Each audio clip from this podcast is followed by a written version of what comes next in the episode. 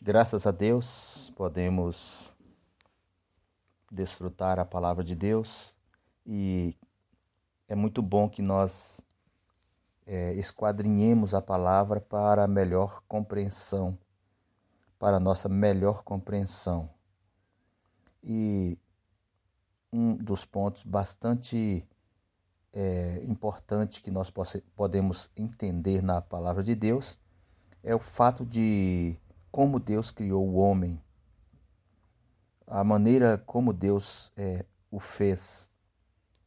Nós podemos começar pelo livro de Gênesis, mostrando no capítulo 2, versículo 7, que Deus formou o homem do pó da terra, e aí Deus soprou nas narinas do homem o fôlego de vida, e então o homem passou a ser alma vivente.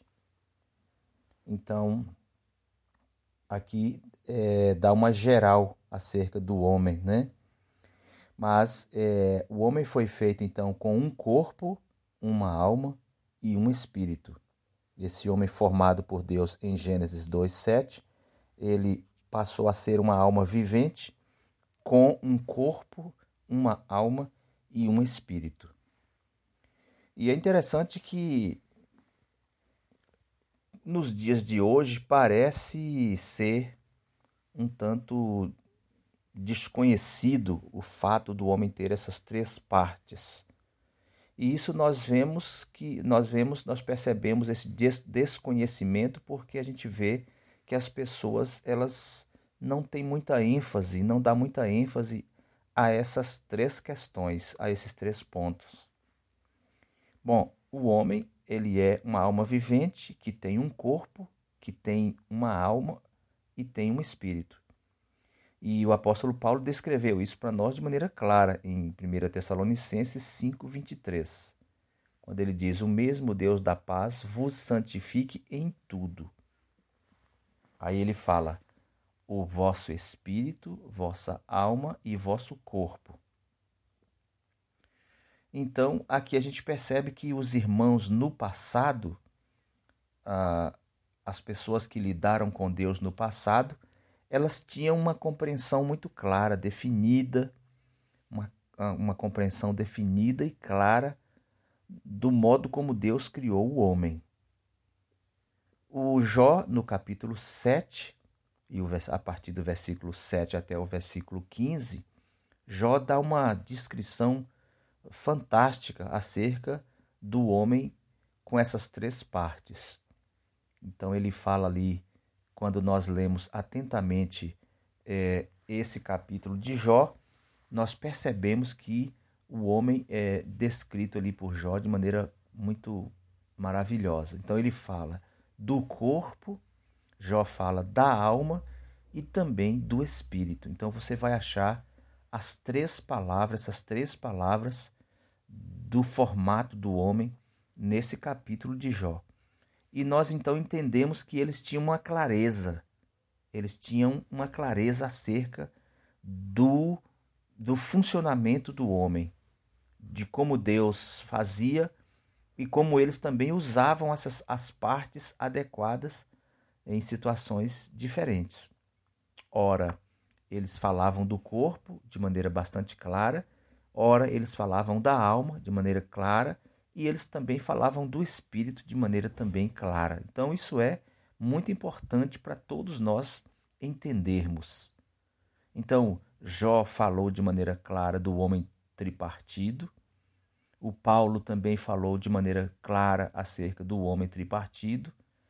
O Davi também expressa no Salmo 139, versículo 14, ele também descreve é, com termos bem, bem interessantes, porque ele falou que Deus, é, que Deus que fez o homem, ele fez o homem de uma maneira assombrosa. Olha só o, o, o, o, o termo que Davi, que o salmista usou, né? Por quê? Porque eles tinham muita clareza acerca da maneira como Deus fez o homem e até mesmo sabiam usar o órgão certo na hora certa. Então ele falou no versículo 14 lá do Salmos 39, ele disse assim: Graças te dou, visto que por modo assombrosamente maravilhoso me formaste. As tuas obras são admiráveis e a minha alma o sabe muito bem. No versículo 15, ele já fala dos ossos. Claro, já está falando do, do, do seu espírito, né? Ou melhor, perdão, está falando do corpo, né? Então ele falou da, é, da maneira assombrosa como Deus fez o homem. Então, os santos no passado, eles tinham muita clareza acerca dessa maneira que Deus fez o homem.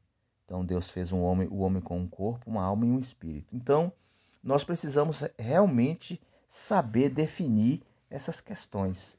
E principalmente, né, principalmente, nós precisamos aprender a, a, a, com relação à nossa alma e o nosso espírito, porque essas partes elas são é, há uma tendência em muitos de nós de confundir a alma com o espírito.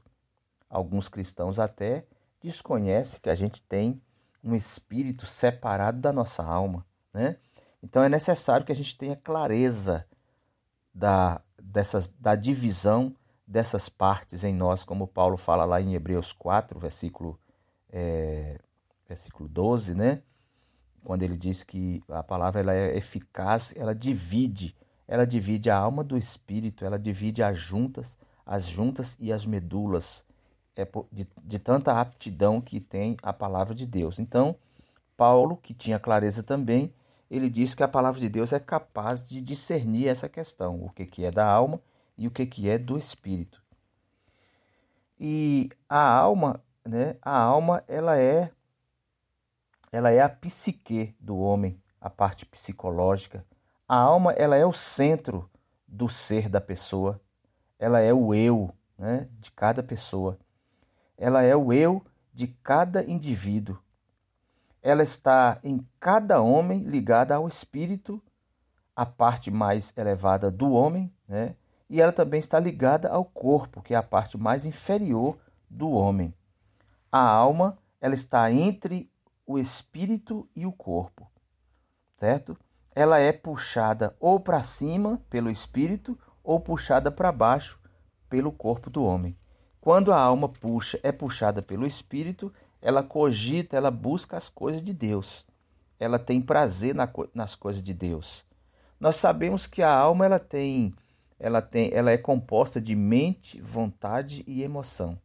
Quando essa alma, composta de mente, vontade e emoção, quando ela é puxada pelo Espírito, então ela cogita das coisas de Deus, pensa nas coisas de Deus, ela tem, ela, ela pensa com a mente, né?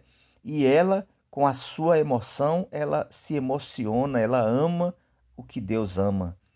E essa alma que ama e pensa nas coisas de Deus, ela também ela usa a vontade para a vontade de Deus. Ela, ela busca a vontade de Deus. Então, esse, esse é o momento, em, é, é o momento quando a alma é puxada para cima. Mas quando a alma é puxada para baixo pelo corpo, então o corpo, que é a parte inferior, então a alma participa de todas as coisas é, que são do corpo, né? E o corpo, ele se entrega aos apetites inferiores. Ele é carnal, né? Agora aquele que aquele irmão, aquela irmã que pela comunhão de seu espírito com o espírito de Deus se dedica é, se dedica a Deus, né? E aquele que é puxado pelo Espírito e mantém comunhão com o Espírito de Deus e é, se dedica a metas, ele se dedica a metas mais elevadas do seu ser, não é isso? Que é o seu espiritual. Então, a, quando a comunhão, quando, quando a alma é puxada pelo espírito, a alma se submete ao espírito e a alma então começa a cogitar das coisas elevadas. E essas coisas elevadas, elas são espirituais. Então, esse irmão, essa irmã que permite a sua alma ser levada pelo Espírito, puxada pelo Espírito, guiada pelo Espírito, então esse irmão, ele é um irmão espiritual, né? O que descansa no meio e pensa apenas em si mesmo e nos seus próprios interesses, quer animais ou quer é, intelectuais, é psíquico, né? É o psíquico, o homem egoísta, o homem em quem o espírito está afundado e degradado em subordinação à psique, que é a alma do homem. Então, logo aqui a gente percebe então o poder que há na alma do homem quando ela é puxada pelo corpo. Quando ela pende para a carne, quando ela pende para o, para, para, para o corpo caído, corrompido, então ele é, ele afunda, né? Infelizmente nós temos visto irmãos, santos, filhos de Deus, afundados no seu espírito, ou seja, degradados, parece não ter espírito, não se, parece que não sente nada, não consegue ver nada, não discerne nada. Então isso é de modo, isso é lamentável a questão de alguém que é levado pela sua alma, que está é, levada, que está puxada pelo corpo, pela carne, né? Então esse, essas pessoas, esses irmãos, eles têm têm um, uma tendência carnal, né? Tem uma tendência carnal. Que Deus tenha misericórdia de nós e que nós possamos ser claros com relação aos nossos órgãos internos espirituais, né? Nós temos um espírito, nós temos uma alma e nós temos um corpo. O que deixa o espírito puxar a alma, então ele pende sempre para as coisas do espírito e ele entende as coisas de Deus as coisas espirituais, mas o que deixa seu corpo puxar a sua alma, então ele realmente se afunda, ele degrada, né? Ele degrada na na sua, na sua vida total, né? Porque já que é está sendo, já que a pessoa está sendo, já que o irmão ou a irmã está sendo é, carnal, então lhe resta somente a, a, corrupção, né? E ele se torna alguém que no seu espírito ele está afundado, degradado e subordinado à alma que é a psique do homem. Então isso é muito sério, né? Muito sério. O espírito, agora falando do espírito, o espírito humano, ele é a par, ele é ele é algo de Deus colocado no homem quando o homem foi feito. Então Deus deu, quando soprou nas narinas do homem, Deus deu o espírito, Deus deu a alma e Deus deu o corpo. O corpo é o que Deus fez primeiro para conter a alma com o espírito. Eu acostumo dizer para muitos, para dar o exemplo como é que é esse homem formado por Deus, é, o homem é como um, uma, uma caixinha de perfume.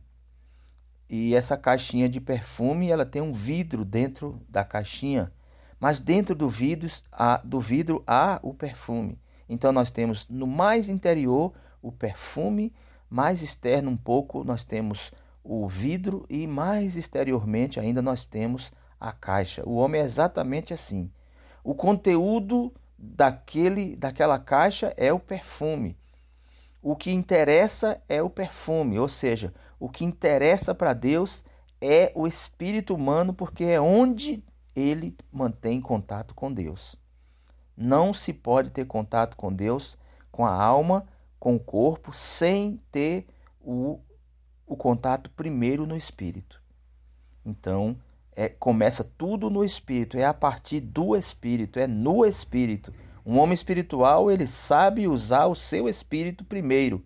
Um homem espiritual, uma irmã espiritual, ele sabe usar o seu espírito primeiro para depois usar os órgãos externos para ter compreensão, para ter né, equilíbrio no que vai falar, no que vai fazer, no que vai realizar. Mas ele usa seu espírito. Então, é, no espírito no nosso espírito é onde Deus entra, é onde Deus vive. Então, no nosso espírito é a parte que nós é, temos o contato com as coisas espirituais. É, primeiro, né? E aí exterioriza a partir da alma até chegar ao corpo. Então, a, essa é a maneira maravilhosa como Deus criou o homem, com um corpo de fora para dentro é, é um corpo, uma alma e um espírito. De, de dentro para fora é um espírito, uma alma e um corpo. Isso é muito claro na Bíblia e é necessário que hoje nós todos que somos cristãos tenhamos, que nós sintamos, que nós tenhamos a percepção, que tenhamos a revelação do nosso espírito, que tenhamos clareza do nosso espírito humano. Porque o nosso espírito humano, digamos assim, o nosso espírito humano é a parte celestial em nós. Por qual parte nós vivemos diariamente? Pela parte celestial ou nós vivemos pela parte terrenal? Aos céus e à terra, por qual parte nós estamos vivendo? Em que estado nós vivemos diariamente? Na parte celestial ou vivemos na parte terrenal? Infelizmente, os que não sabem ainda, que não têm sensibilidade, não têm clareza do seu espírito humano, eles não sabem é, é, andar e viver pelo espírito. Eles não sabem que ao amanhecer de cada dia é necessário que exercitemos o nosso espírito para que ele subjugue a nossa alma e a nossa alma subjugue o nosso corpo. E assim nós não somos levados pela carne, que é tendenciosa, que não agrada a Deus, né? Os que estão na carne não agrada a Deus, como diz é, Romanos 8, né? Então, nós não somos os que andam na carne, como diz ali também em Romanos 8, mas nós somos os que andam no espírito. Então, durante todo o nosso viver diário, é necessário que nós foquemos no nosso espírito, onde Deus está. Os que têm aprendido a focar no seu espírito humano, estes vivem uma vida celestial, uma vida de gozo, de alegria, uma vida de de fazer e buscar a vontade de Deus. Mas os de nós que não sabemos lidar com o nosso espírito diariamente, nós invertemos o nosso viver. Ao invés, ao invés de vivermos um, um viver celestial, buscando as coisas lá do alto em primeiro lugar, o reino e a justiça, nós invertemos e vivemos uma vida apenas terrenal, envolvidos totalmente nas coisas dos homens, nas buscas dos homens, nos projetos humanos, né? nos desejos humanos. Todo um viver é, terrenal é, envolve o nosso viver diária, diariamente. Então, é isso que Paulo quis dizer em Gálatas 5, que se nós vivemos no se nós andamos no espírito, então devemos viver no espírito. Ou, ou falando ao contrário, se nós vivemos no espírito, então andemos no espírito, porque para nós cristãos e filhos de Deus, nós já fomos levados ao Espírito, nós fomos regenerados e a partir da regeneração nós precisamos viver eh, todos no Espírito. E aí nós vivemos no Espírito e o Espírito vive em nós. Isso é o fato do Espírito ter entrado em nós. Deus nos colocou no Espírito e colocou o Espírito em nós. Agora estamos mesclados com o Espírito de Deus. E o que é está mesclado com o Espírito de Deus? O nosso espírito humano. Nós somos ligados ao Espírito de Deus, fomos colocados numa esfera do Espírito. Então, agora, diariamente, precisamos exercitar o nosso espírito humano para andar assim. Nós já vivemos no Espírito, o Espírito já vive em nós, mas precisamos andar agora no Espírito. Só que quando nós não exercitamos o espírito, desde quando nós acordamos e facilitamos e entramos num outro caminho, que é o caminho da alma, aí o corpo puxa a alma e nós viveremos uma vida carnal, uma vida sem discernimento. O apóstolo Paulo fala em, em é, 1 Coríntios capítulo 2 que o homem espiritual ele discerne tudo, mas o homem natural, ele não tem discernimento de nada. Ele não consegue discernir nem A de B, nem B de A. Nada, tudo para ele é muito normal. É essa é a esfera da alma, é o homem natural. Mas os que exercitam o espírito têm discernimento de tudo e ele mesmo não é discernido por ninguém. É assim que o, o apóstolo Paulo explica.